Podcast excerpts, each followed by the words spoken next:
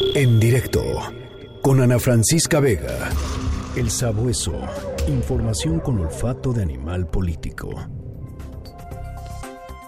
Tania Montalvo, editora general de Animal Político, que nos trae el sabueso esta tarde de viernes. Cuéntanos. Hola, ¿qué tal? Buenas tardes. Bueno, pues en este espacio hemos platicado de los diferentes tipos de, desinformación que están circulando en redes sociales vinculados a, el COVID-19. Eh, hemos platicado de cómo la desinformación nos puede llegar en diversos formatos, ¿no? Videos, textos, imágenes, etcétera, ¿no? En esta ocasión les quiero contar que también nos puede llegar en distintos idiomas.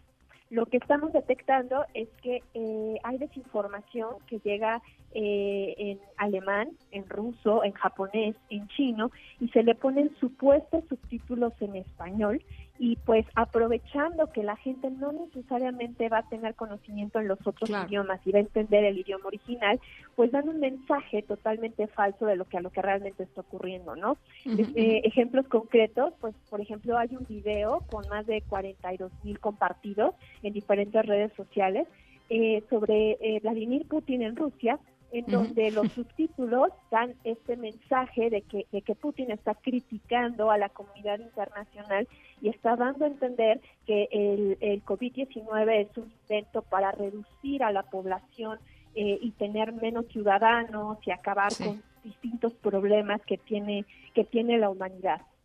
Cuando en realidad lo que él está diciendo en el video es algo totalmente distinto y en realidad es un video de 2016 que corresponde a la celebración del Día de la Victoria, ¿no? en donde participan participaron soldados rusos eh, en la Segunda Guerra Mundial.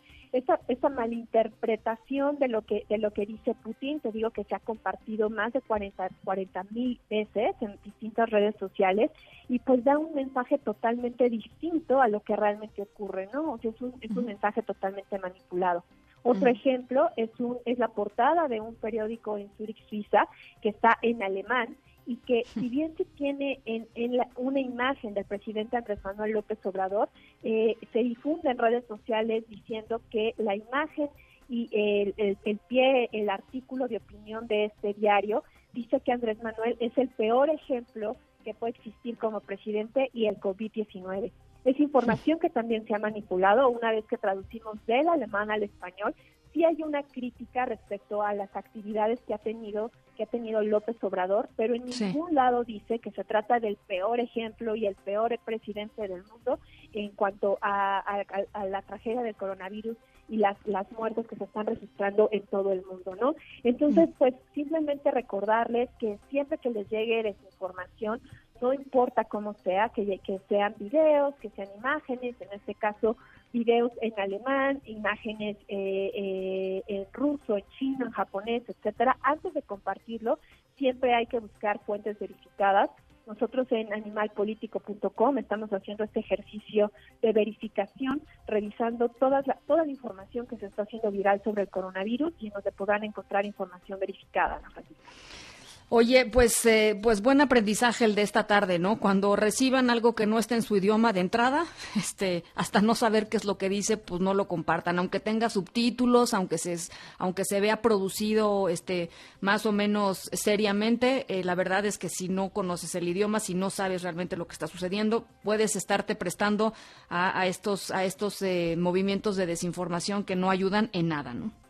Sí, claro, o sea, la recomendación es siempre dudar y no simplemente compartir en cuanto en cuanto veamos algo.